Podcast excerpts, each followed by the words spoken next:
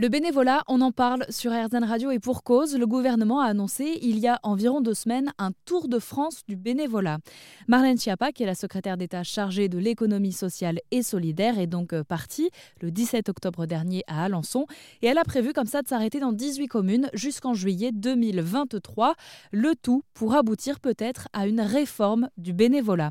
On évoque par exemple un diplôme qui viendrait certifier que vous vous êtes engagé X années en tant que bénévole.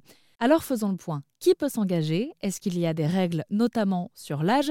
Pour répondre à ces questions, j'ai rencontré Serge Leparco, euh, qui a créé dans les Hauts-de-Seine une association qui aiguille les futurs bénévoles.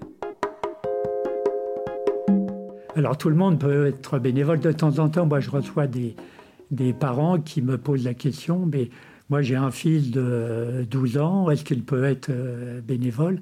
Alors la réponse c'est oui, à partir du moment où le responsable de l'association euh, va pouvoir lui confier une, tâche, une mission de bénévolat euh, qu'il pourra, euh, qu'il pourra satisfaire eu égard à son, à son, à son jeune âge.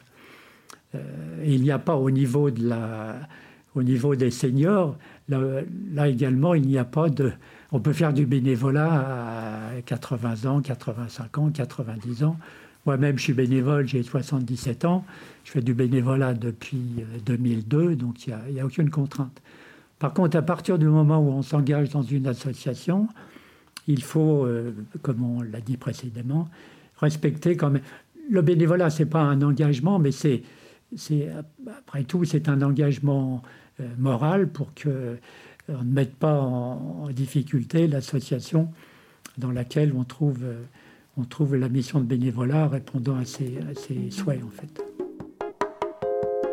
Pour aller plus loin, si cela vous intéresse, je vous mets sur rzn.fr la liste des engagements de l'association et du bénévole que m'a transmise Serge Leparco.